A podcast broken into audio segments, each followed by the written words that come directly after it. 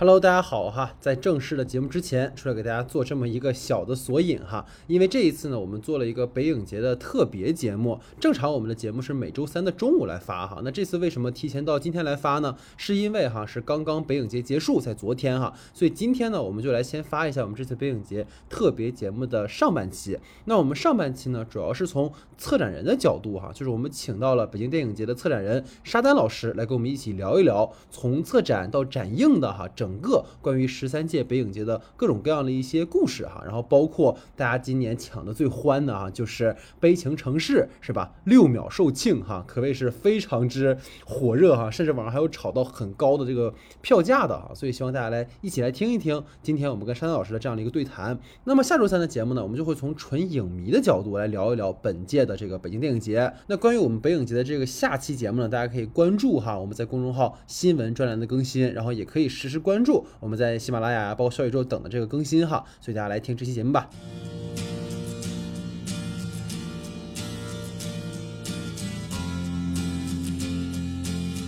Hello，大家好，欢迎收听第一百八十二期的《不可说死两个重二青年》的。无意义思考三头带，我是老徐。好，那四月二十二号到四月二十九号呢，第十三届北京国际电影节在首都北京如期举办。在经历了疫情三年的屡次改期展映、主题单元的这个评奖活动由线下变为线上后，今年的北影节的主体活动呢，终于都回归到线下。其中呢，包括主竞赛单元天坛奖评奖、北京展映、北京市场主题论坛等活动。本届北影节由张艺谋担当天坛奖国际评奖委员会主席。天坛奖今年呢，共收到了九十三个国家和地区的一千四百八十八部影片报名，并最终入围了包括《白塔之光》《曼妙之旅》在内的十五部影片。在今年的市场项目创作单元呢，共有二十三个项目亮相展会。终审评委会呢，主席包括陈可辛、张继、文牧野、姚晨、黄轩在内的五位业界大咖，大家纷纷呢为新导演们的创作建言献策，共同为中国青年创作者的作品助力。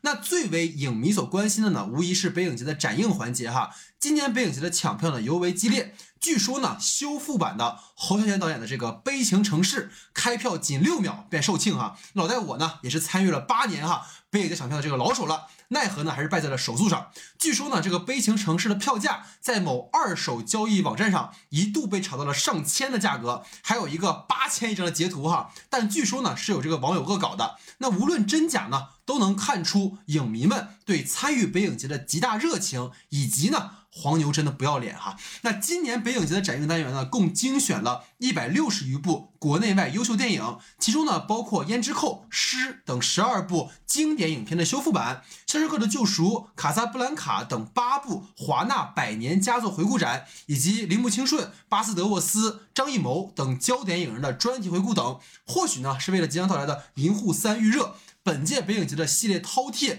特意精选了《银护》系列前两部曲以及复联的三四连播，可谓是让影迷呢大呼过瘾哈。两年前呢，我们曾做过北影节相关的专题节目，当时呢邀请了江秋平老师和沙丹老师做客《不可说》，和我们分别从创作者和策展人的两个维度一同来聊一聊。本期节目呢，我们有幸再一次请到沙丹老师来与我们侃一侃哈，从策展人的角度深度参与北影节的故事。同时呢，我们还请到了我们节目的老朋友庆瑶和一位新朋友重耳哈。庆瑶呢也是北影节的老法师了，重耳呢则是第一年哈参与北影节的萌新，让他们与我和老徐一同从影迷角度聊一聊本届北影节的观影体验和感受。那借着五一小长假呢，虽然其实只有一天是真的假期哈，让我们来一起好好聊一聊第十三届北京国际电影节。节目开始前，先多多关注我们的微信公众账号 S E 的光影不污。五一过后呢，我们预告已久的《银河护卫队三》就将同步北美在内地上映，届时呢，我们会第一时间做长节目讨论。最近呢，有隐秘的角落的导演辛爽执导的新剧《漫长的季节》讨论热度非常的高，我们也会在后续请朋友们来一起聊一聊。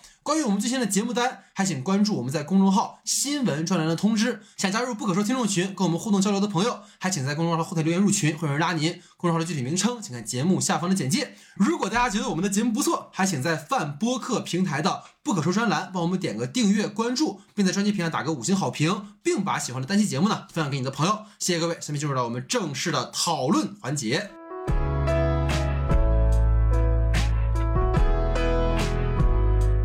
那我们今天的这个第一个环节哈，就是邀请到了之前呢，在我们前年哈北影节的时候，邀请到了沙登老师来跟大家打个招呼。大家好啊，欢迎和大家继续相会在北京城啊。今年是电影节在疫情之后啊，第一次回到这个四月啊，就是原来咱们说的这个 slogan 啊，四月到北京看最好的电影啊 啊，所以说呢，我觉得今年最大的感受哈，现在电影节已经。基本上到了这个高潮的这个时间了啊，就是感觉到就是电影节当中的这种人流哈啊，尤其这个人和人之间、人和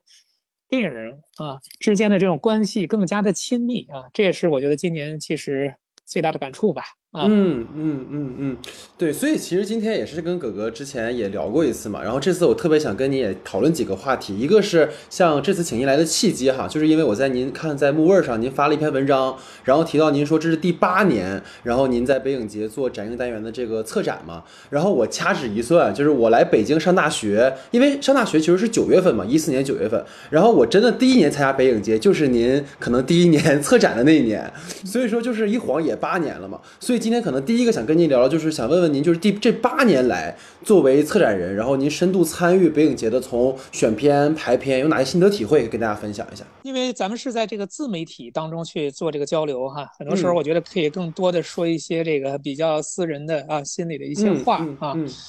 呃，我觉得就是从这个电影节，其实这一路走过来哈，这个时间在不断的向前进啊，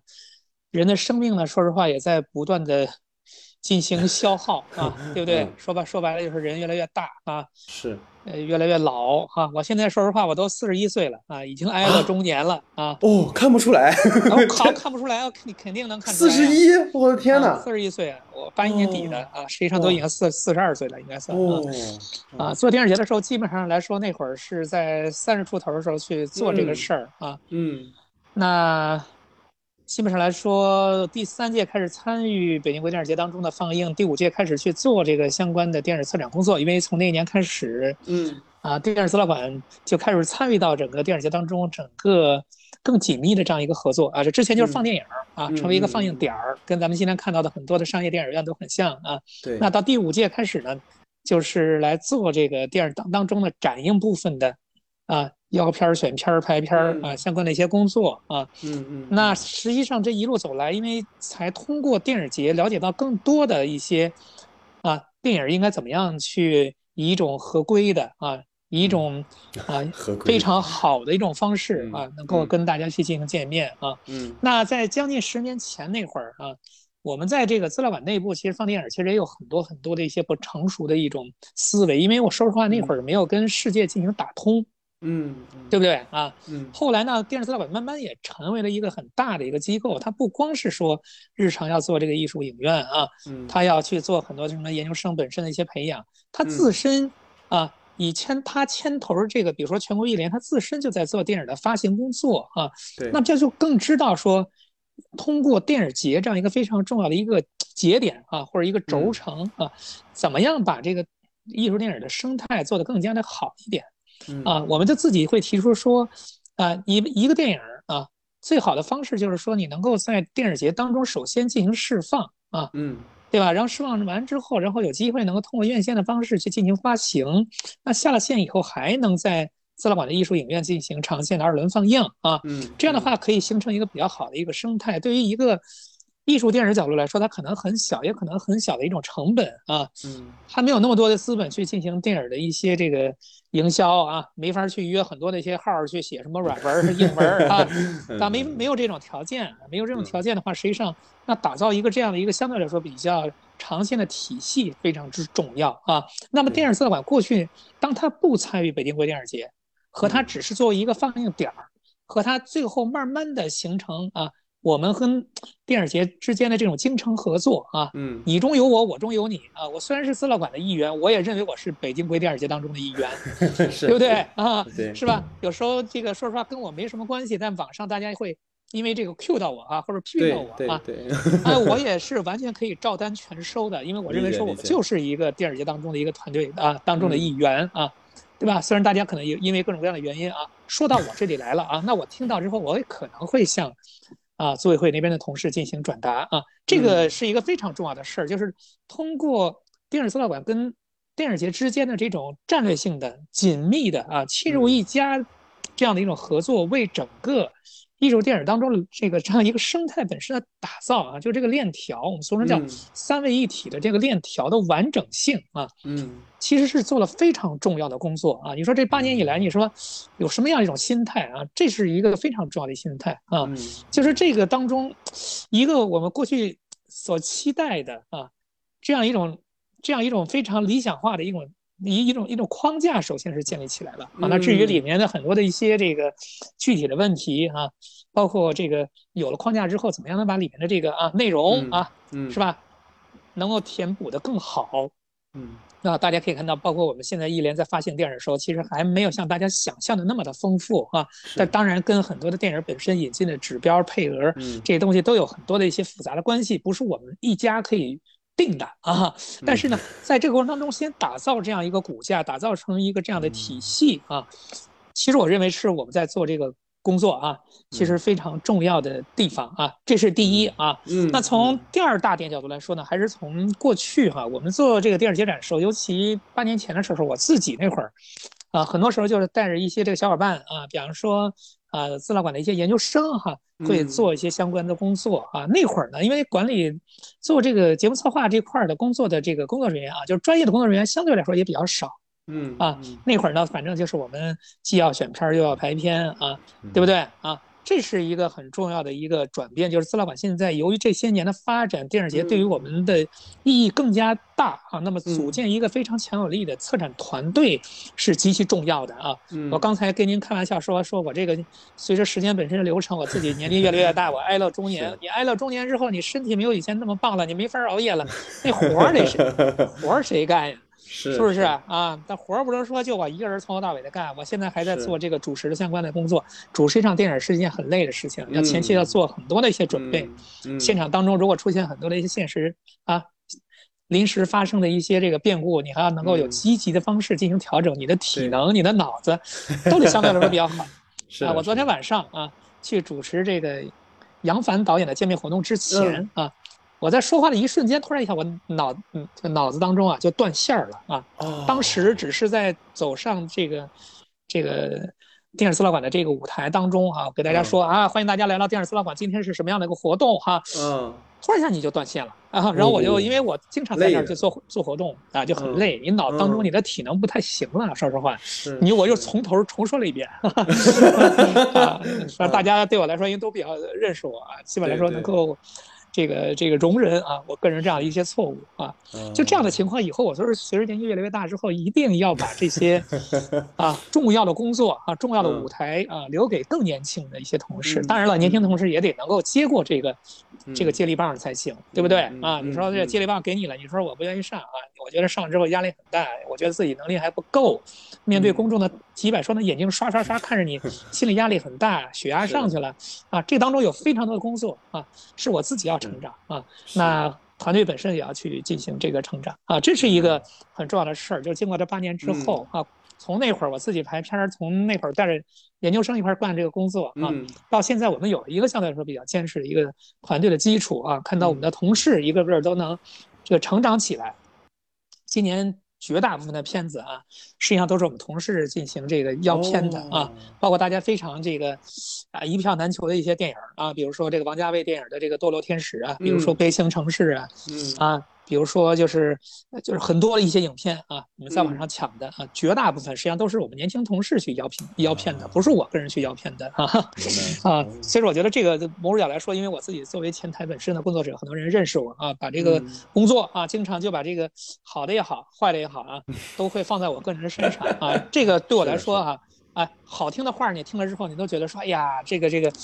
呃，其实说实话，这个很多的公司我。尤其功劳啊，是不是在我的身上？但是出了问题，因为我自己作为一个，我作为一个中层干部，我们作为管理者，我们是应该承担这个压力的啊。是的，就是出了出了问题，应该是我个人的问题啊。但是这些成绩啊，其实都是我们单位当中我们青年的这些策展团队他们去做的一些工作。我相信以后在资料馆的舞台上，大家会越来越多的看到他们。青春的啊，嗯他们有活力的面孔，而我们这些这个挨到中年，我们慢慢就去去，啊，在后台去 多为他们去做保驾护航的工作啊，这是嗯。啊未来的发展啊，这是第二条，就从团队建设角度来说，还是有很大的进步啊。嗯。那第三条就是我们跟啊公众之间啊，尤其跟我们影迷之间的关系，我觉得嗯。更加的出现了这种非常良好的互动的状态嗯啊。嗯。我们在选片的时候，也从最早的啊，对吧？我说过很多次啊，嗯。就是要哎说过很多次，还是要说，说明这个问题还是没有解决啊。嗯就是说，你要从给这个观众啊带来电影儿，向把电影带给观众进行转变。你看起来这个话非常的简单，实际上在嗯真正去向公众进行这个啊引导啊，嗯包括让他们去进行这个啊勇敢的去尝鲜，不要怕踩雷啊，是不是？在这样的一个时候，大家看电影的时候本身就比较疲惫，他不是说平时去电视资料馆去看电影，他需要去跑场，他需要一场接一场的去不断的看对啊，在这样的时候，其实人的这个精力啊，观众消耗也很多。观众呢，有时候的这个所谓的这种啊嗯是，的。他的这个脾气啊，这个时候也不会像日常一样 那么的理性啊。是的是的，我们都能够更好的去进行沟通啊。同时呢，也就是说，在电影的这个内容的引导角度来说，要勇敢的啊，嗯。去啊，把一些所谓的这种，呃就是说只是为了为了电影票房的这种所谓的这种思路，变成啊，要为优秀的电影人啊，优秀的一些电影作品，他在嗯中国的落地啊，发出声音啊。甚至让大家了解到一个你过去不是那么熟悉的一个啊机构啊也好，电影人也好啊，实际上这个工作实际上是电影策展团队需要特别去注意的事情啊。嗯当然还要去倾听观众所有的一些啊非常善意的啊这样的一些批评啊，比如今年这个大家就会在这个网上搞了一个 Excel 表，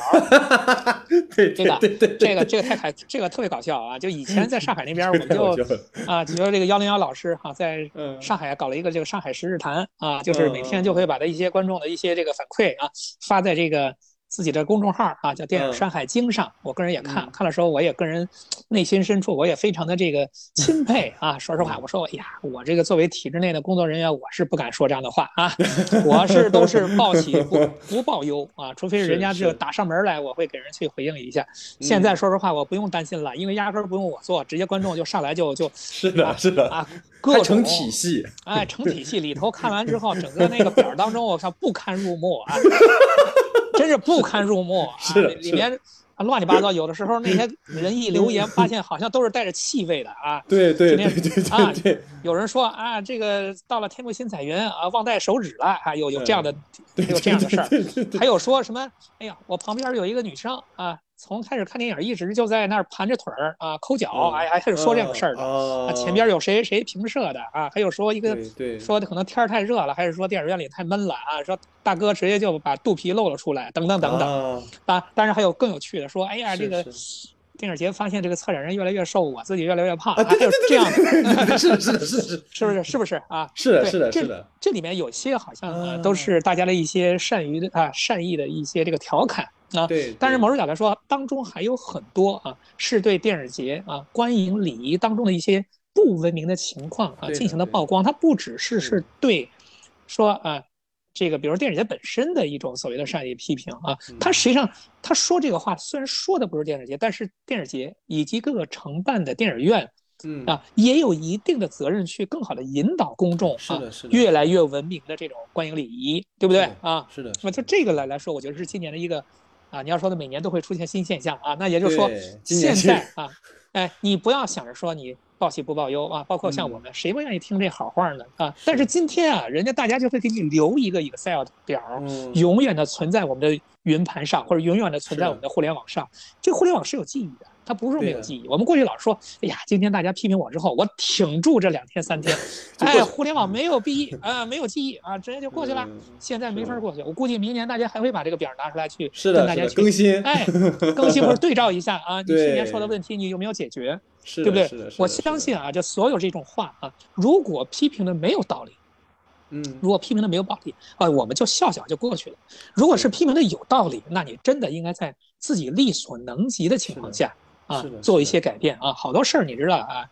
从我们做这个工作角度来说，就是它很多事儿是叫外因不可控因素嗯啊，就比如电视资料馆做一个这个帕索里尼嗯这个回顾展啊，今天还有人给我回复呢，说哎，哥哥。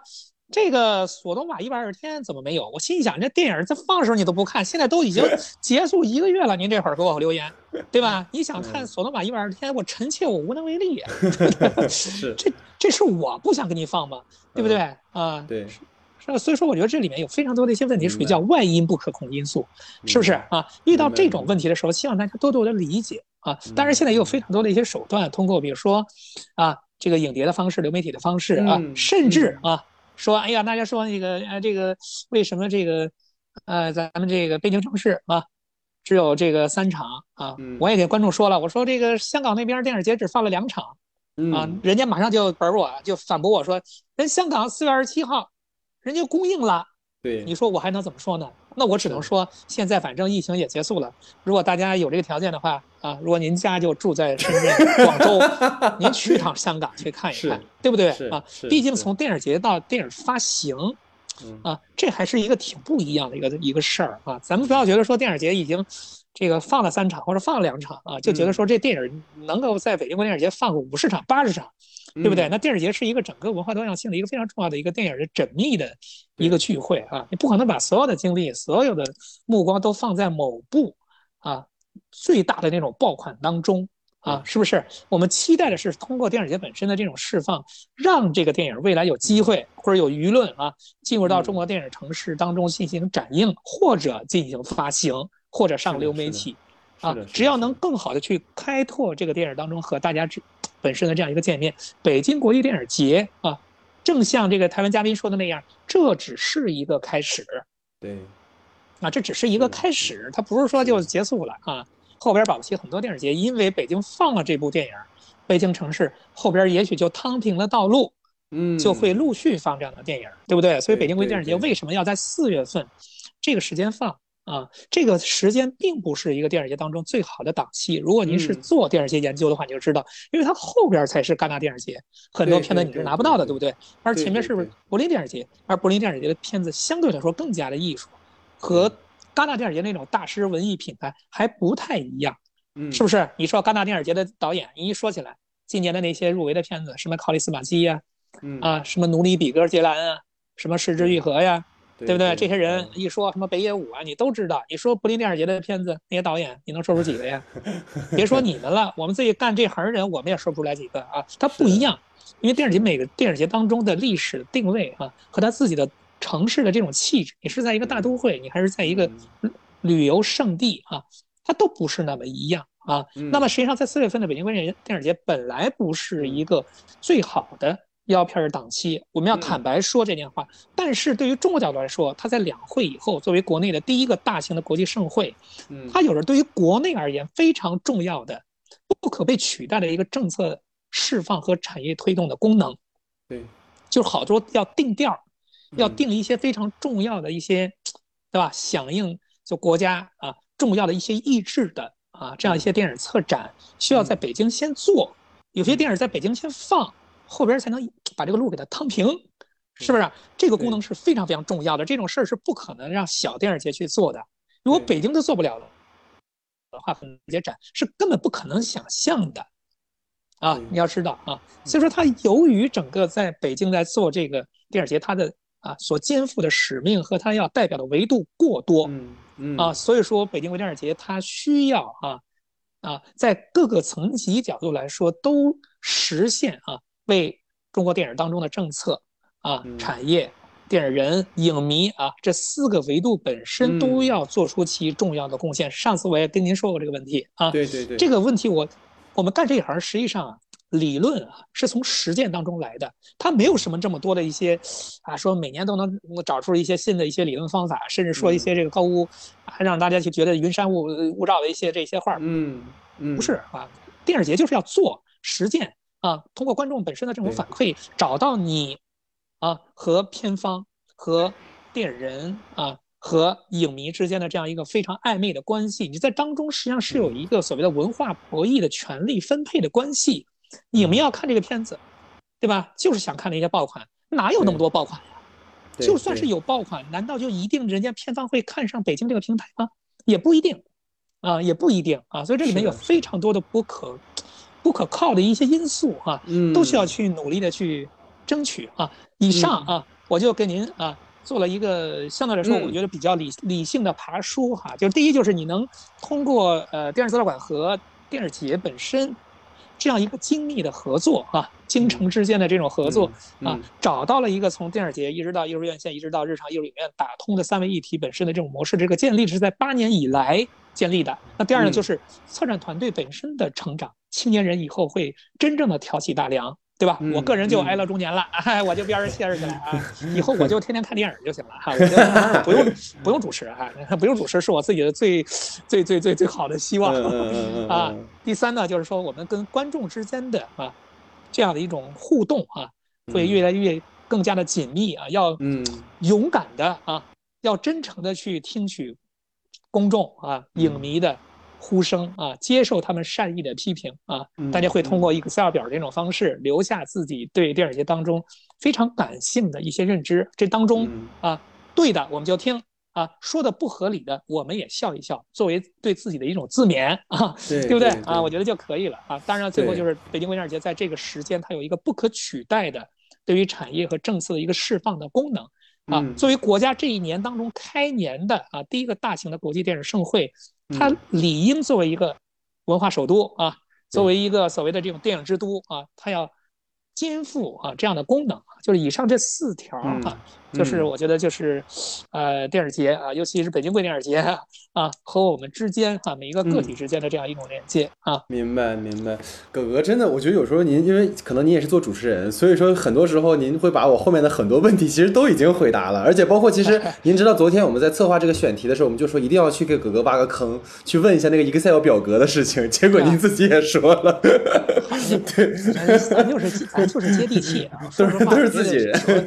不是手机里面有好几百个群啊，天天大家都在那分享那个 Excel 表，我怎么都以为您不在？就是，对对对，其实也是一样。其实刚才您说的，我就不重复了。就比如刚之前想问您关于说，呃，一碗水端平，观众跟所谓策展之间，这个其实刚才您有提到过。其实，在我有个特别想跟您聊的话题，是因为疫情这三年嘛，其实我们也知道，从北影节包括变成了线上，二零年最严重的那个时候，然后包括二一年，我们知道当时是改到了秋天，当时还跟您开玩笑嘛，说万一冬天办怎么办？就是可能会有这样一些情况，所以我特别好奇，因为现在已经过去了嘛，在政策上来说，包括在整个的情况上来讲，就是回望疫情这三年，您觉得作为可能北影节的策展或者这方面，您有什么想跟大家去分享的吗？嗯，呃，就是电影节如果在疫情当中的话，实际上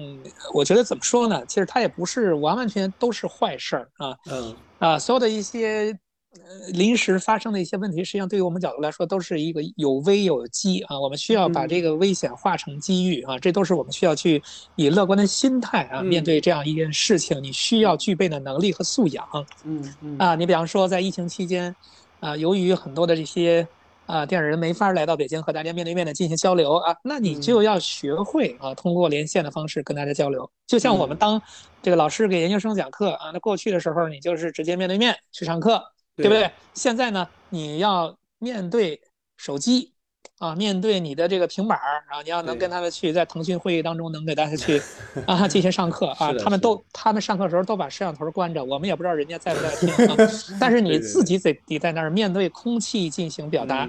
这个能力是不是也是一个非常重要的事儿啊？是的，对吧？像咱们俩这样通过视讯的方式进行交流啊，那在电影节当中，或者说在。过去几年当中啊，日常交流当中都是需要必备的能力，因为可能这个电影人就是没法来到北京做电影的路演，你就要通过这样的方式去跟他沟通，这是第一啊，这是你个人能力本身你要去掌握这样一种。啊，新的这种技术当中的啊，一种方法啊，我们在这个前两年做这个北京国际电影节的时候，我去跟马来西亚的陈翠梅导演去做交流的时候，啊，我跟张律导演去做这个交流的时候，实际上都是通过连线的方式去做的啊。我跟大鹏去做《吉祥如意》的电影首映的时候啊，其实也是通过啊连线的方式去做的啊。你要把连线啊，也要做出一种现场感。对对不对啊？这是不容易的啊，因为他交流的时候，他没有这么多的可以随时用眼神啊、肢体啊各个方面来给大家一些指示或者给有一些暗示啊，对不对啊？他的互动也不像原来这么方便啊，没有现在这么有趣。我们昨天晚上跟杨帆导演在电视资料馆聊这个《玫瑰的故事》这个电影啊，笑死了，把我开心死了啊！这个太太有趣了，你就知道为什么电影节一定要在这个。线下啊，线下哎，进行交流哈，所谓的这种欢聚性、欢聚属性是非常非常重要的啊。那这个交流完一个小时之后，整个这个老爷子就特别特别开心，然后要给大家签名，后边外边就把那那桌子给他摆起来啊，观众排队 排队排了将近一二百米啊，签名签了好几百个啊，对吧？那杨帆导演自己就是真的啊，人家一方面也累啊，另外角度来说哈，人家真的非常非常开心啊。那电影节不就是电影节就是要让大家开心啊？是我们去做这个巴斯德沃斯那个。节展也是啊，那小哥来北京，你以为真是只是给大家去进行交流的吗？人主要是来北京玩的，玩的时候在，而且就不愿意坐车，不愿意去让车去接他，人家就从，啊，人住的地方要走到这个电视资料馆这边跟大家交流，走的过程当中啊，又去跟这个北京老大爷跑到公园去打乒乓球去了啊。就是天天就是想到时候怎么去跟人去打乒乓球啊，这种事儿啊，你只有是在线下啊，你才能去是的遇到这些非常有趣的一些事儿啊。是的，是的，是的。这是第一啊。那第二角度来说呢，就电视节本身由于疫情造成的多期进化模式啊，成为现在电视节当中经常会遇到的一些相关的一些问题啊。就是比如说你过去啊，你都是在电视节线下来做，那后边呢，那实际上就是线上有时候也要进行一些。国际影展啊，国际影展虽然在疫情之后结束了，但线上进行电影本身的看片儿、选片啊，已经把这个模式留了下来啊。所以电影节已经进入到一个多期进化的时代啊。以前就是说，以前就是在线下，就是在现场，现在是水陆两栖啊，对吧？又在线下也有，线上当中有些人可以看片儿。那过去这些年当中，实际上很多的片子都是通过线上观影的形式去呈现的啊。北京国际电影节也有所谓的云上共享这个单元，对不对啊？我们过去也做过什么云上电影节啊，跟爱奇艺这边会做很多的一些合作啊。上海那边是跟咪咕这边进行合作，那都需要在危机当中找到生机，是不是啊？是的。那第三一点，我就是非常非常重要，也是个非常长远的地方，就是由于疫情啊，对吧？整个电影业当中，在线下部分，因为电影院啊，其实受到了很大的一些破坏，很大的影响。大家知道，去年的时候，北京国际电影节的。影院那只有地上影院可以开放，地下影院都没有开放啊，是不是？英皇什么的那些，对不对？对吧？那当时说在地下电影院当中还有一些，还有什么《异形剧剧什么剧集当中有没有可能变成一个放大器的这种措施？北京是一个多么重要的地方，对不对？啊，所以那会儿说您就电影院先在那儿先憋会儿，我们先地上放放电影院吧，啊，所以去年大家可以看到有很多的一些大的剧场承担起了这个功能。你剧场大了吧？啊，大家认为说在剧场当中可能有些问题，你说剧场小的不用剧场吧，大家抢票抢不着啊，这当中都会有矛盾啊，你要去平衡这个问题啊。那说回来，意思就是说，由于这个地啊，这个线下部分尤其受到了影响，在过去这三年线上本身的产业模式啊，尤其是以流媒体代表的这种啊电影啊，嗯嗯，作为一个平台，已经在全世界啊遍地开花。啊，流媒体电影过去大家知道，网飞跟这个。戛纳之间的这个矛盾冲突啊很大，到现在为止呢，网飞的片子只能到戛纳电影节当中去做首映啊，你也没法去拿那个大奖，啊，你网飞会知道啊，我的电影就是要突破窗口期的限制，对。啊，我就是要线上，在电影节之后就要马上就要上，这样的话对我的电影是最好的。但是线下的这些，以就是电影节本身背后的，它是一个。院线啊，或者说电影发行机构，他们要保持大荧幕当中的文化多样性，就一定要在电影在线下去放。那么在线下线上中间要有一个窗口期，啊，那最长的时候，法国这边的窗口期要三十六个月，嗯，要三年以上，啊，对不对？现在可能缩减到十五个月，那也是很长，是啊。那么咱们咱们国内很多的一些电影从线下到线上的时候，最短最短也有十五天啊，嗯，基本上来说都是在一个月两个月以上。对不对？如果你是的这个片子发现啊，十五天就已经上线了，这电影保不齐在电影院还能再卖票的时候，大家一发现啊，线上已经放了，甚至马上就要盗版了，谁还会到电影院看呢？是的，是的。对吧？这当中一定会有一个啊，对于整个这个啊电影利益本身的争夺、矛盾冲突的问题。而电影节啊，在这个过程当中，其实某种角度来说啊，它也因为整个在电影行业当中这个蓝图本身的这个重新的划分。啊，需要去适时的调整自己的一些相关的一些单元啊，比如说增加啊网络电影单元啊。去年的时候，在疫情当中，电视资料馆也好，包括这个北京国际电影节，都在啊电影院当中放了一些网络电影。嗯，啊，咱们统称就如果都叫网大啊，现在都统称叫网络电影了。其实这也是一种模式啊。电视资料馆在三月份的时候还放了一部剧。平原上的摩西，平原上的摩西，嗯，对不对？这实际上这个剧不都是流媒体的吗？不都是爱奇艺那边迷雾剧场的吗？是的，是不是啊？那在电影院当中，除了看过去所谓的大荧幕电影之外，那甚至网络电影，也就是流媒体电影，包括剧啊，甚至今年本来还有我们还有一个策划是说把这个《中国奇谭》是不是可以把哦呃一些内容啊有机会在电影院当中放一放。其实哈，你说到这个疫情对整个电影策划本身的一些影响啊，你就说啊，它不光只是负面的，负面的当然很多，我就不用说了，肯定有。这个当然当然，但当然会有一些很重要的一些启示，就是说有一些过去大家认为说不该在或者说没法在线下放映的一些内容，实际上现在也可以作为一个电影节当中一些组织策划的内容和大家去逐步见面。嗯嗯。那大家看到今年在香港国电影节啊，他们在做电影节的活动当中有一个重要的节目，就是那个拉斯冯特里尔的《医院风云》，也是个剧，也是个剧啊。所以电影院当中看剧，也可能是未来的一个很重要的趋势。只是北京国际电影节现现在还没有把这块儿打开啊。那我说到这个问题，就是说，那这其实都跟疫情还是有直接的关系的。嗯啊，嗯你知道，在最近这段时间，由于在这个这个疫情逐步结束哈，但是实际上，比如说对韩国的电影产业的冲击哈，这个网络实际上是非常非常大的，是很多资本啊，很多这个电影人，很多电影人都希望啊能够把自己的这个啊这个注意力啊，因为观众喜欢嘛，都从过去的这种大荧幕电影向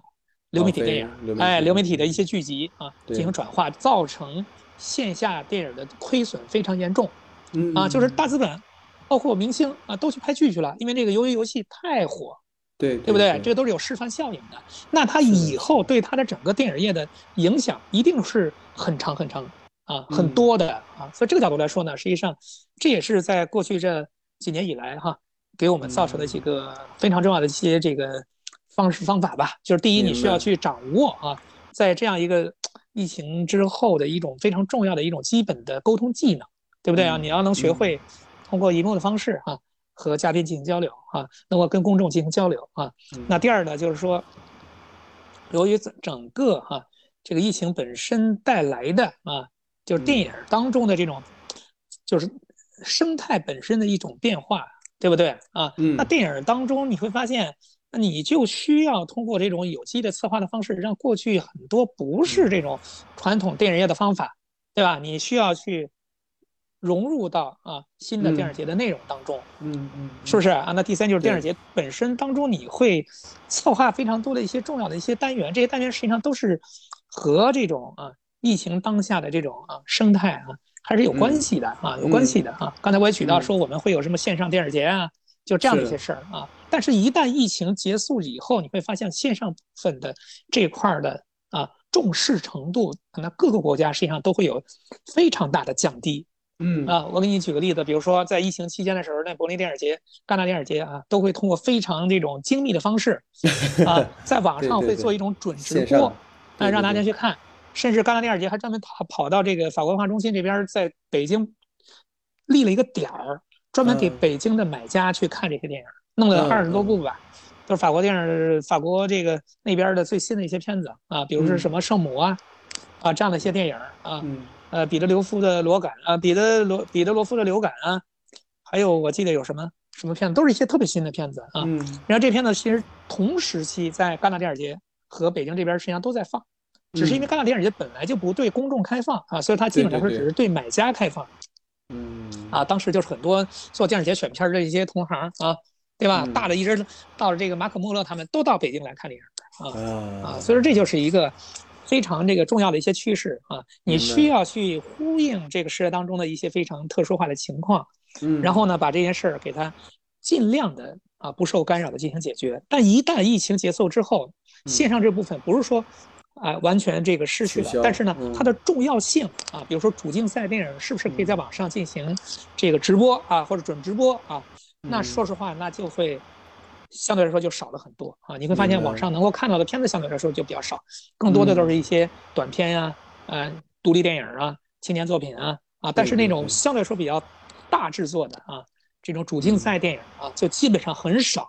啊，你能够在这个线上能够看到。尤其是戛纳啊，他们这个就相对来说就比较少的啊。明白，明白。对，所以其实也可以，我们就回到整个这次电影节嘛，因为每次，因为像哥哥您说的嘛，有好几十个、几百个这种这种影迷群，然后在里面忽悠，不是，就是宣传北影节的一些可能小众的一些佳片，因为好像大家现在就是，比如像今年六秒钟就把北京城市抢完了啊，或者是十几秒就把那些大片都抢完了，所以其实好像大家都在哄抢那些经典作品，反而对一些比如主竞赛啊或者新导演的一些作品好像并不是很关注，所以你看很多其实空座也非常多，所以我就很好奇说今年有哪些您在选片包括整个策划过程中有哪些新片或者哪些新导演的创作是大家值得去关注的？我觉得这个可以向请您分享一下。对，对，我觉得这个问题相对来说比较大啊。从我们个人角度来说呢，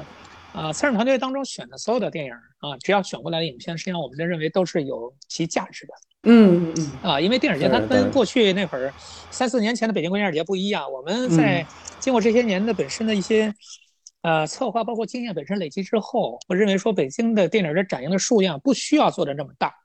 啊，北京因为是一个放电影太多的城市，对不对？我说对啊，咱们今天是四月二十七号来录这个节目啊，四月二十八号中午资料馆又开始开票了，你们还在电影节看呢？五月份又开始了，对啊，开了票之后呜呜啦啦，各种各样一些大师金片，是不是？北京这边是有很多机会，日常就来放映电影。那么实际实际上，在北京国际电影节当中有效的展映影片啊，因为天台奖、中国未来和展映啊加一块都算展映影片啊，有一百五十部就足够了。嗯，有一百五十部电影就足够了啊。这当中其实还有一些其他的一些零零总总的一些很附属性的单元加一块儿啊，有个一百七八十部啊。今年是这样一个情况的，当中主体部分。大概就是一百五十部左右，而这一百五十部左右当中啊，做了折中和平衡以后，啊，老片儿跟新片儿之间的关系啊，大概就是一比二这种关系啊，大概就是老片儿就是五十部，新片儿就是一百部。这老片儿当中又分成了一比一，啊，一种是为了策划，嗯，而选的老片，呃，比方说今年是张艺谋先生当国内的电视节当中第一次当主席。嗯。啊，那他的片子是不是得放一放，对。不对？啊？那什么大红灯笼高高挂这个电影就放了啊，这电影也没有修复啊，就是通过电视资料馆的一个拷贝做了一个数字版，是不是？啊？我在电影院看了，我觉得效果还是不错的啊。嗯，那这就是这样的一种策划当中的对于经典影片本身的使用。那另外一种是新意更大，这个电影本来可能有各种不同的版本啊，但是这个电影在北京来放的时候，它是嗯。第一次啊。刚刚修复完之后和大家去见见面，那不就不光只是艺术价值，它可能还有背后的产业价值，嗯，对不对？你比如说这个杨帆导演昨天晚上放的那个电影，张曼玉和周润发的这个影片，那这个电影就是修复完之后四 K 以后世界首映，嗯。哦，那这个电影就修完之后就是第一个啊，全球啊不是全国啊是全球第一次放，就是在北京来放，那当然足以见得其啊。对于这个平台本身的价值和重要性，是的，就说明人导演是重视你这个地方，人把这个电影修完之后，首先就是给你这儿先放，对对对，对不对？电影资料馆刚刚修复的这个老井啊，四 K 修复以后，全球首映是给的北京国际电影节，在张艺谋的这个单元，对不对？啊，谢飞老师四 K 修复版的《香魂女》，嗯，全球首映。修完之后啊，它是这样的一种情况。当然，从外国电影角度来说，全球首映也许没有那么容易啊。但是啊，在通过比如说柏林电影节或者戛纳电影节，啊，你顺着他的电影之后拿到啊某部电影的国际修复首映，嗯，还是有很多的啊。像去年我们做的那个电影《绿洲》那个影片，嗯，就是国际首映，就是除了韩国之外，你是全球第一个放的地方。啊，那很值啊！去年看的，对呀，包括去年的那个那个塔尔可夫斯基那个片子《乡愁》，嗯啊，也是国际首映，都是在中国去做的，嗯啊，嗯，就这是一个很重要的事儿，就这个也是一比啊，就是一比一的模式啊，因为策划用的老片儿和新修复的老片儿，那这当中最重要就是新修复的老片儿，新修复老片儿对于很多观众角度来说就是新片儿，对。这些电影别别说普通观众了，就是咱们这种做电影专业的人。嗯，说实话，很多人也不了解。比如说啊，佩德罗·科斯塔的《血》这个片子，嗯，那为什么这个片儿会来到这个北京国际电影节啊？大家会想了，说，哎，这片儿我都没听说过啊，你们怎么知道这个片子要把这片儿弄过来的啊？因为这个片子啊，佩德罗·科斯塔是香港国际电影节当中那个啊，以前的那个就是他这个总监哈，叫王庆清先生啊，他们俩是好朋友啊。王庆香先生给我推荐的，说啊，他有一年他希望说这个佩德罗科斯塔能来到北京来去做评委啊，或者说来做这个大师班相关的工作，嗯。啊，因为疫情问题嘛，当当时没有实现啊，但是我们就知道说啊，王老师跟这个科斯塔之间是有这样的关系的，哎，王老师就说《雪》这个电影刚刚修出来了，嗯。啊，然后呢。导演的这个电邮给你，你直接去要这个片子就行。哦，哎，然后我们就跟导演联系上了，导演就特别特别开心。啊，就说，哎呦，这电影，我这片儿说实话是他的处女作，九零年的片子，刚做的修复啊，然后说，哎，那就给这个北京去先就放吧。说实话，最后我们再还是跟人去讨价还价，还是稍微把这个 啊价钱稍微就哎压了压，砍了砍，哎小刀了一下啊，对不对啊？嗯，比如说今年这个像。巧克力这个片子啊，嗯，对，呃，以前导演也来过电视资料馆，克莱尔丹尼斯啊，或者叫克莱尔德尼，嗯，这克莱尔德尼，好多人都知道他的一些非常著名的电影啊，什么《军中禁恋》等等等等啊，但是他的这部处女作叫《巧克力》，处女作就进了戛纳电影节的主竞赛单元，很厉害，很多人不知道，是，你会平时看巧克力吗？你都不看，你怎么知道普通观众会看的？不可能有人 会看这种电影，它这个半自传式的一个作品。啊，这个作品刚刚做成了修复，所以说这个电影才能来到北京，嗯，对不对？比如说《虎口拔牙》这个片子，那导演叫沃尔特·希尔，嗯，那普通观众肯定不知道，是啊。你说这个人最厉害的片子，他其实是一个以编剧起家的一个导演啊。一说到这个，那《异形》四个片子量当中，他自己做了两部编剧，他做了两部制片人。你说这个知道，但是大家记住的都是导演的名字，对啊，什么雷德利·斯科特啊，詹姆斯·卡梅隆啊。是吧？什么什么什么大卫芬奇呀，啊，什么让皮埃尔热内，你说这个都是如数家珍。你说导演，你说编剧是谁？沃尔特希尔是谁？没人知道。虎口拔牙有几个人知道虎口拔牙是谁呀？是什么片子？没人知道。那一说虎口拔牙这个电影，因为作为一个好莱坞的新黑色电影，对吧？对后来对雷弗恩的啊亡命赛车，那起到啊亡命驾驶啊，起到了非常重要的一个作用。你看到整个电影当中，它的标题。啊，有的是叫 driver，有的叫 drive，啊，你就知道之间有非常紧密的关系啊，非常密切的关系。这样的电影，即便是修复老片儿啊，所谓的这种，嗯啊冷门经典，实际上啊也是要我们啊要给观众去带来一些新的思想、新的内容。对啊，这是电影节当中非常重要的事儿啊。那另外哈，就是还有一百部所谓的这种新片儿，新片儿里面包括十五部的天坛奖，十五部的《注目以来》，这三十部片子。有几部片子，咱说实话，大家知道 啊，什么《直到直到树枝弯曲》啊这样的片子，《无罪之人》啊，还有一个我提前我就看了一个片子叫《追凶》啊，这片子蛮好看的。那导演就是拍这个阿根廷一个非常著名的导演，以前是拍那个《蛮荒故事》啊，后来这次把他的新片儿啊拿到这个电影资料馆这边，而拿到这个北京国际电影节去来放。嗯啊，我在两三个月前就已经提前。在公司看了这个片子的这个啊原始版本啊，真的是拍的还蛮好看的，因为它就是一个呃很作者画很风格化的，又是一个类型片啊，讲的是一个女警察，一个见习女警察，她自己遇到一个杀手，这个杀手到处还无差别的杀人啊，最后他们去追凶的这样一个过程啊，很多场景说实话都给我。留下了非常深刻的印象啊，对不对？那这样的电影，说实话，你观众更不知道，那我们就要把这个电片子带给观众。那到展映单元角度来说，那里头很多重要的一些这个板块都要承接从啊柏林电影节路德丹相关的一些重要的一些这个新片儿，因为这个日历就在这个地方放着，对啊，所以说你从这个柏林主竞赛的片子啊，比如说这个《沙漠之旅》啊，这是那个著名的德国女导演玛格丽特·冯·特洛塔。她的片子啊，张律的片子《白塔之光》啊，这是柏林主竞赛，啊，柏林主竞赛的图腾，嗯，对不对啊？还有这个区域单元当中的最佳影片，啊，叫这个小世界啊，这个巴斯德沃斯啊，带着四个片子都来了啊。区域单元当中当中的最佳导演奖叫回声，区域单元当中的啊。很重要的一部影片《红长袖》的片子《在水中》，嗯啊，今年在动画单元当中的《白色塑料天空》，啊，今年在这个主竞赛当中的金熊奖影片《坚毅之旅》，对不对啊？它一大堆这种片子都是柏林国际电影节的片子，这不最热乎的，在三呃三月底吧，二月底嗯二月底啊，二月底才刚刚把这些电影刚刚释放完之后，在四月份的时候啊，对吧？这些电影基本来说大家就可以能够在北京看到了，几乎这些电影都是亚洲首映。说实话，啊，除了当中有一部分是去了香港，那也是中国首映。嗯，所以这种电影节就是要把这种电影要带给观众。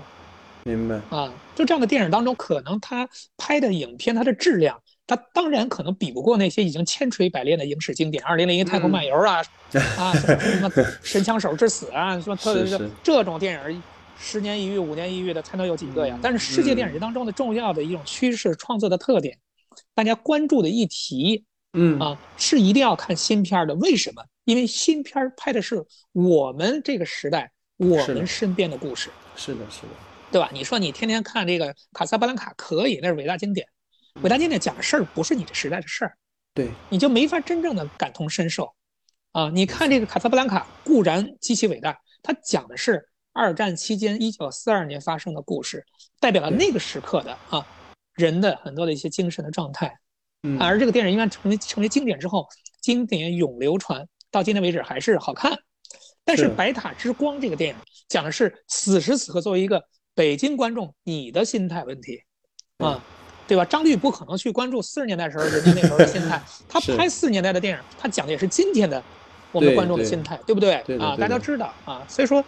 电影节当中的新片啊，其价值是无可取代的。否则的话是没有必要做电影节了，那就直接到电影资料馆就直接放，看 日常放映就行了。对呀，所以资料馆你看到那个五月份的片单里面，呼呼啦啦、扑呼啦啦，就跟那个大师开会一样。是的，是的，我说今年真是，哎呀。啊，电影资料馆五月份的片单有影迷，就是只要一这片单一出来，他就开始给我们拉一表格啊，让观众便于选片儿。你看里头全是豆瓣八分以上的，对对，百分之七十都是，那百分之八十八分以上豆瓣八分以上，你意思就是什么意思？闭着眼看，对，都是重要的电影。但这样的放映是不能取代电影节的。嗯，啊，如果这都能取代电影节的话，那电影新片之后，那还什么买卖？那还什么创作？还搞什么创投啊？搞什么竞赛啊？是不是啊？所以说，就是说，日常的学术放映、城市民营的教育，嗯，和作为政策产业的信号释放推动力的啊，国际电影节本身是和而不同的啊。两种非常重要、不可取代的啊，不可相互取代的一种模式啊。就是之前在北京国际电影节这个那个放映之前啊，有一个小伙子啊，在网上看了电影资料馆的这个排片儿啊，估计是特别的激动啊。三月份还是四月份？因为那会儿电视资料馆的片子活动特别多嘛。嗯。有什么《平原上摩西》啊，又什么什么。不止不休，什么这那的，就说的啊，那个资料馆太伟大了，说，嗯，资料馆这电影有了资料馆啊，什么北影节、上影节这电影都不用了，我放屁，根本就不懂。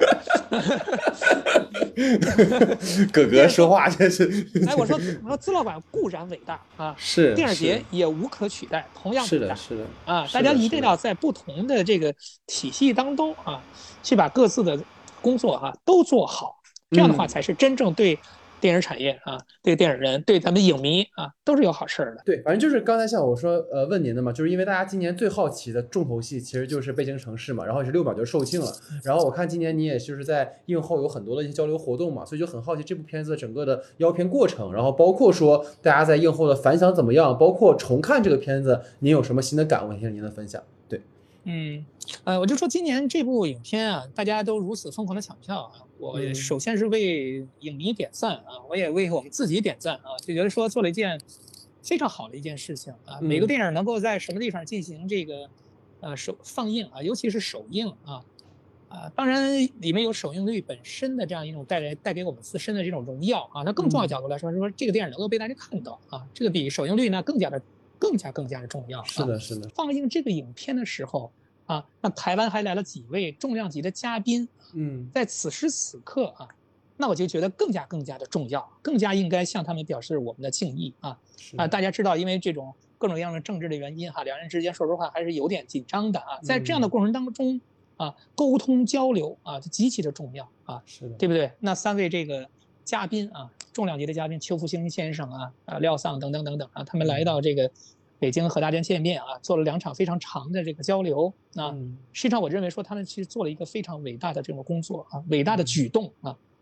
从这个过程当中也能看到啊，这种在电影之外的这种两岸一家亲事的这样一种现状啊。所以说，我觉得这个是一个我们今年当中说，其实让我其实觉得特别感动的地方。啊，然后这个电影本身呢，因为它是这个，呃，台湾的啊，这个年代公司的一个作品啊，嗯，刚刚进行了这个 4K 的数字化的重新配光调色后的一个新的拷贝的放映啊，那实际上已经在台湾引发了很大的这样一个反响，对不对啊？那后来呢，在今年三月份的时候呢，也是在香港国际电影节放了两场啊，到北京来放呢，那基本上来说就是从台湾到香港啊，一直到大陆啊。那基本来说就是团圆了嘛，啊，就是整个就都齐全了啊，没有落下哪一个啊，这是一个对于伟大电影本身的一个非常重要的一个领域啊。那我们也非常就是庆幸啊，就这个作品能够如此顺利的啊，呃，获得了这样一个这个上级的批准啊。这说点这真的是心里话啊。这个电影如果大家不不批的话，对吧？上级不批的话，您就是再好看的话，那还是没有机会啊。所以要非要感谢促成这件事的很多的一些我们知道的、不知道的啊。啊，台前幕后的很多的一些英雄啊，嗯啊，那这件事儿能够在北京能够放的话，我觉得就首先就是我心里感觉到，啊，我们是是干了一件很很很重要的一件事儿啊，嗯，那这个电影本身呢，啊，也有很多的一些因缘际会啊，因为这个负责人啊，他实际上去年呢，实际上跟我们之间就有这个联系啊，大家知道去年其实有一部这个台湾电影啊，叫台湾新兴电影。代表作啊，叫《少年安》，少年安拉啊，这个片子徐徐小明那个片子，那个片子也是佛导做的监制啊，对吧？啊，而这个作品本身的这个，咱们说这个推手啊，叫楚明仁先生啊。楚明仁先生过去最早的时候，八十年代的时候啊，在八十年代末的时候，是一个台湾《民生报》的记者，他自己就是在威尼斯见证了侯导。这个影片拿金狮奖的瞬间啊，除了他之外，还有什么焦雄平那些啊，当时有好几个啊台湾的记者啊，然后就在现场啊。后来他又从事相关的一些工作啊，他要把很多的一些台湾的经典的影片实际上进行数字化之后啊，有的是数字化修复以后，被进进行重新的一些这个。这个供应啊，做一些相关的这些工作啊。去年的这个《少年安》这个作品，实际上就在台湾复映之后啊，引发了极大的反响。那个电影呢，实际上在九三年啊，去年是三十周年啊。那个电影呢，实际上在去年，在当年的时候啊，在台湾社会引发的反响，很多的那个舆论都是负面的哦啊。但是在三十年之后，通过四 K 化的修复啊，之后呢，啊，重新焕发了新生，获得很大的口碑啊。那个电影去年其实也是我们最后一部。啊，北京国际电影节在去年八月份时候定的影片啊，那个影片也是在北京国际电影节啊大陆进行首映啊。嗯，我还请了徐晓明啊，然后来到啊北京啊和大家去进行交流。我们专门在 SKP 还做了一个啊徐晓明的影人沙龙。哎，这个聊完天之后特别开心，大家还去那儿就在那个吃饭啊，在这个旁边 SKP 啊里面这个鼎泰丰啊吃了一顿饭，特别就感觉到通过这样的活动，我们做这个。通过这样的活动，我们这个策展人和这个电影人之间的这个感情啊，也更加的去深厚了啊。是，这是一个，这是一个很重要的事儿啊。然后呢，这因为还是楚明仁先生去在做这个相关的工作啊，当然我们就知道这个，这个北京城市他们这边也是在做相关的工作。去年呢，看到啊，在台湾做了这个很盛大的这个复映的活动啊，梁朝伟专门从香港也去了这个台湾啊，是的，做相关的事儿啊。那当然，大家就说这个电影我们还是要去试一试，我们就试一试这个。电影的底气啊，来自于什么地方呢？来自于在二零一二年的七月份啊，侯导在北京中国电影资料馆做过他的个人回顾展，其中就有《悲情城市》啊，所以我家里现在就保存着二零一二年七月十七号啊那场《悲情城市》的票根儿，我家里就有哦啊，所以我们当年说到这个《悲情城市》啊，这个电影当中，你你们都知道这个电影背后其实有很多的一些。啊，那个政治环境本身的那种色彩啊，所以这个电影说，很多人都觉得说，哎，这电影估计是不是挺难放啊？是不是不能放啊？大家当然会有这样的疑虑啊。我给大家说，不光是我们这儿有疑虑，香港那边都有疑虑啊。但是由于我们过去在十年前的时候就做过侯导的回顾展，电影就放过啊，所以这个电影当中就有可能啊，我们要去试一试。嗯。啊，就是因为这个原因啊，实际大家就一直在等啊，一直在，一直在看啊，这个影片最后有没有机会就来做啊？所以说，我觉得这个影片当中就是有一方面就是因缘际会啊，有一方面就是真的我们有一种念念不忘必有回响的啊这样一种心情啊，促成了整个电影当中的活动啊。这当中后边说就更巧了，因为电影当中说要到这个北京来放。我记得台湾这些嘉宾，说实话当时是没去香港，因为这个电影在香港放，当然有其意义。但北京放，北京和台北这两个城市，对不对啊？是的。大陆和台湾这两个地区啊，这当中其实有非常重要的政治性的对一个信号的功能。对的啊，这个在台湾那边也有很多人在传这样一些相关的一些信息，说，哎呦，这个电影能够在北京国际电影节上放啊，说明了什么？是什么原因促成了这样一种放映？啊，它在这样一个时期啊，它的意义更大，所以他们就来了。他来之后，你会发现，正好是今年北京国际电影节，啊，他的这个主席啊是张艺谋，而张艺谋因为要做这个主席影展，就要放张艺谋的很著名重要的一个代表作，就是《大红灯笼高高挂》。嗯。那《大红灯笼高高挂》这个电影的版权就在悲情城市的老板啊邱福生先生的手里面，因为这个电影是邱先生投资的。嗯嗯嗯。啊，不光是邱先生投资的问题，这个电影当中的监制，《大红灯笼高高挂》的监制就是侯孝贤先生。啊，很多人好多人都没有注意，还是说这个电影是呃张艺谋导演导演的？是，当然没问题。这个电影的版权和投资人是邱老板。这个电影当中的监制是侯导，嗯啊，实际上啊，今年因为做这个呃飞行城市这个节目啊，然后呢，请这个邱老板来到大陆啊，来到北京跟大家去见面，做了两场电影活动啊，嗯，同时由于张艺谋先生今年是主席，他是国内第一次在国内电影节当这个主席啊，要做这个主席的专题啊，今年主席专题是选了一个。不太一样的角度，因为过去因为巩俐来到北京的时候，好多电影都放过啊，就选了一个角主题叫“全能张艺谋”。这当中有张艺谋当演员的老景，张艺谋当导演的啊，这些什么《红高粱》啊，《秋菊打官司》啊，《大红灯笼高高挂》呀。啊，有张艺谋当摄影师的一个和八个，张艺谋当监制的啊，《北京二零二二》等等等等，是从四个维度看张艺谋本身的他的这种全能性啊，他的伟大之处啊。这当中这个《大红灯笼高高挂》的编剧倪震先生啊，嗯，才刚刚辞世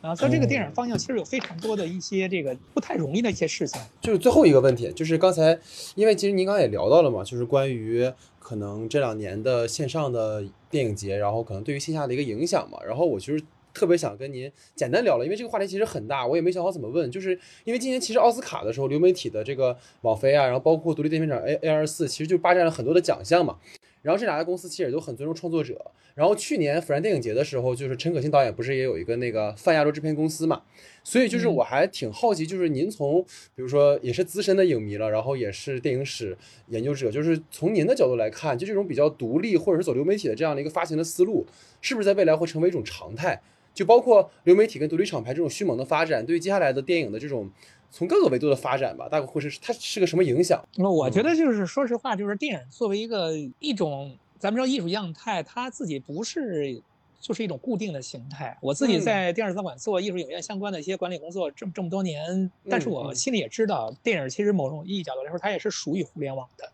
是的啊，我这个戴锦华老师说，这个保卫电影首先要保卫电影院，我同意啊。那说这个电影的未来在互联网，我也同意啊。说实话，我都是都是用一种特别乐观的心态啊，乐观的眼光去接受啊，电影呢即将。带来的不同的这种变化啊，电影的命运，我相信未来是一个非常非常明亮的啊。原因就在于电影本身的外延就在不断的扩展。是的啊，比如说咱们过去就在线下看电影，现在在线上看流媒体看这个，比如说 iPad 啊，我们在北京国际电影节还有今年的 XR 单元啊，就是过去 AR、VR 啊，那电影里面连边框都没有，那你说是不是电影？对吧？花旦以前说电影是什么？说电影是现实的渐进线。凭什么说电影就一定是现实的渐进线呀？啊，是的，是的，对吧？这种话，咱们说实话，这就是他自己美学主张的体现，而不能真正的给电影去下他的这个命运的这样一个最后的这个盖棺定论。嗯，对不对啊？你要说你考试、考研、考博啊，你一背诵说啊，发赞说什么什么什么。对吧？那电影多了去了，电影 是的，对不对？是的，是的啊，电影当中还有各种各样实验的东西，里头可能完全跟现实没有关系。今年电影节当中有个片子叫《超自然》，那片子你说这个片子跟现实有什么特别大的关系？它当然会反映一些现实艺术家对现实本身的思考，但这个电影并不是一个现实主义的电影。电影有各种各样的啊，电影甚至未来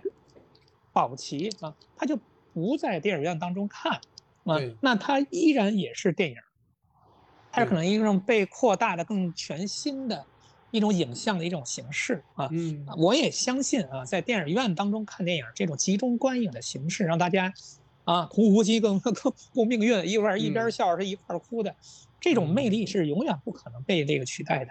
对不对啊？我们在这个家里看 iPad 的话，你是以个体的方式、原子化的方式去看这个作品，你可以去静静的啊进入到这个电影的世界当中去，但是你在欣赏电影。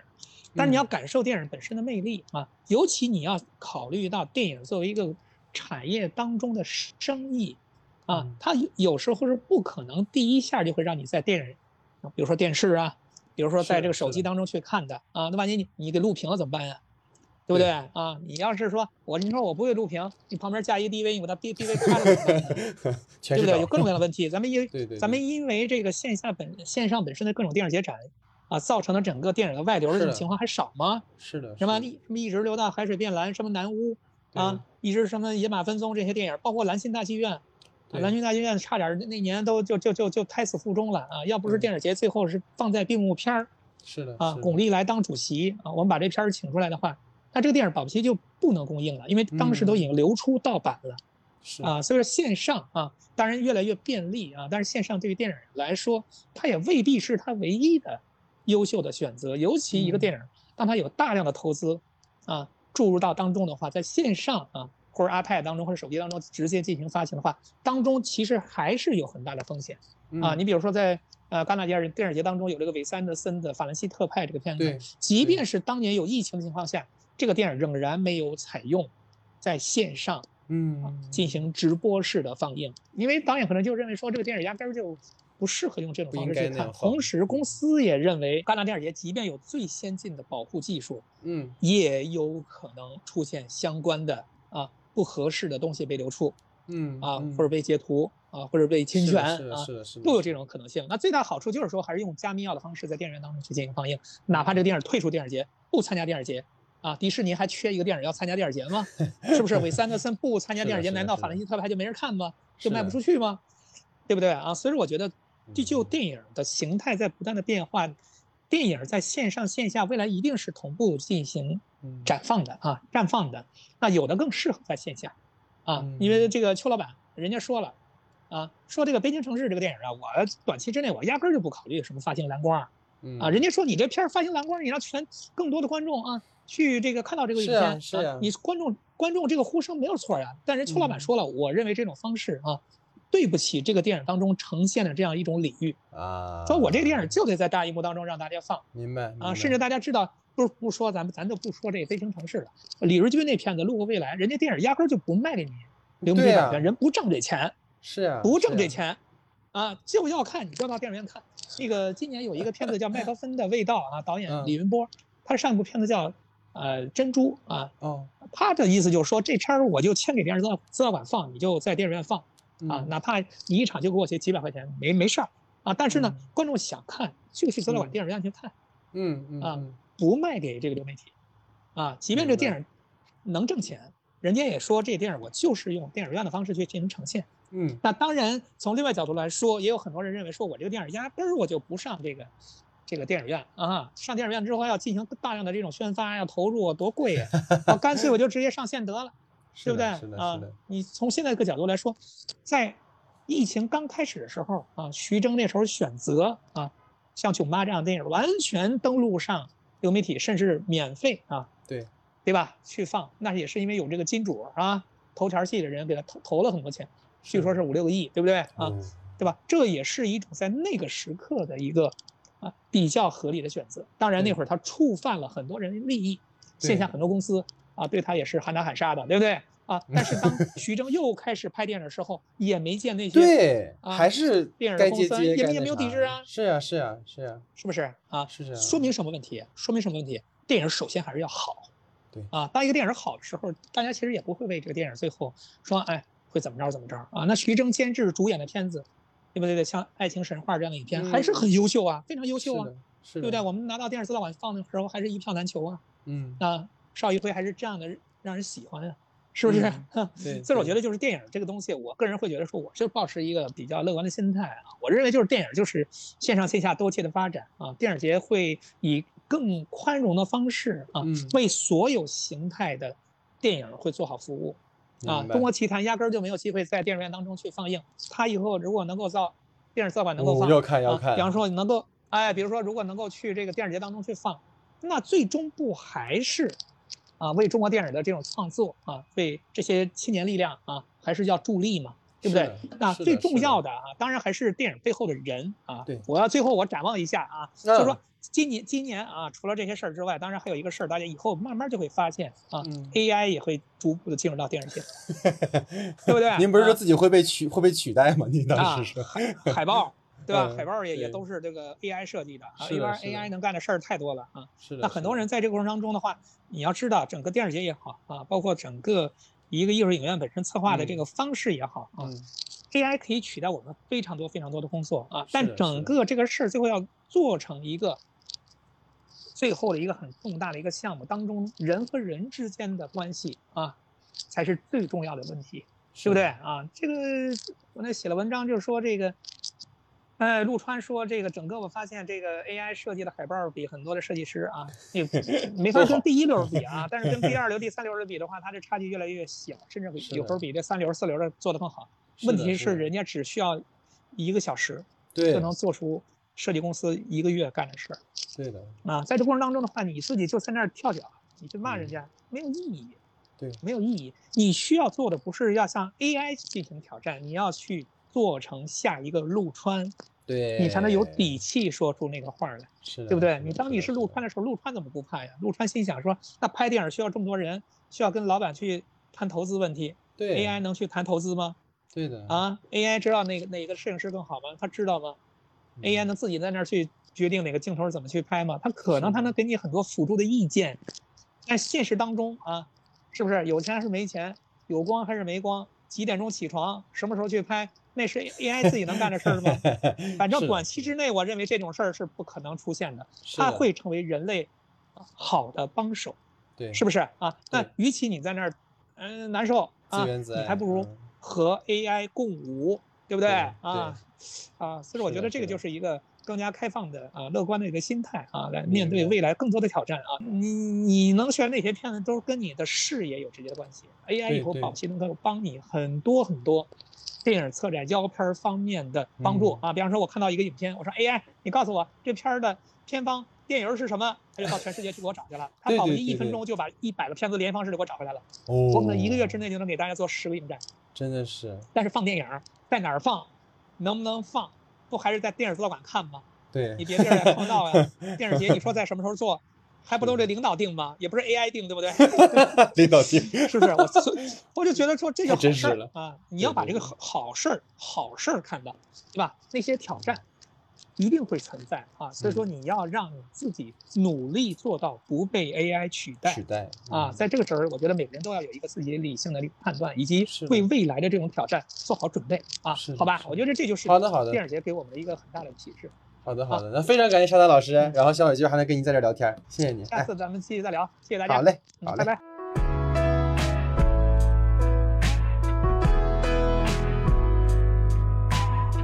好，那么以上呢就是我们本期啊山丹老师的对谈。然后因为呢这期节目其实录的比较仓促哈、因为山丹老师最近因为北影节有很多的事情，然后包括五月份的北京电影资料馆也有很多展映的事情哈、所以说我们录的时候可能录制环境会有那么一丢丢的啊小杂音哈、所以希望大家在听这期节目的时候不要介意哈、希望大家多多包涵。那么我们本期节目的内容大概就是这样哈、那希望各位在下周三同一时间来继续听我们的关于北影节的下期节目哈。那也希望大家能够度过一个比较好的五一假期哈。虽然说就像我说的，只有一天的是真的假是吧？但就算是假的啊，我们也要把它过得充实一点哈。所以希望大家五一都能过得开心哈。那么就感谢大家的收听，感谢大家的时间，我们下期节目见，拜拜